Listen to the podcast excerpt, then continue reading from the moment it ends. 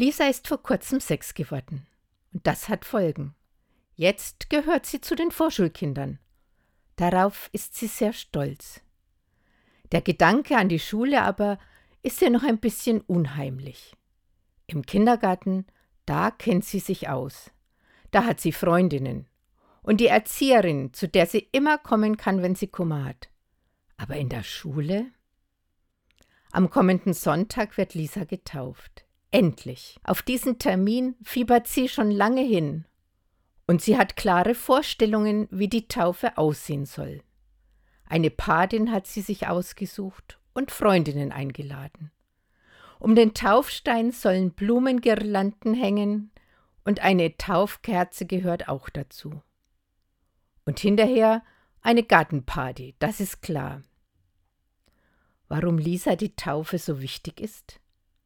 Weil der Gott dann immer bei mir ist und ich keine Angst haben muss, sagt sie beim Taufgespräch.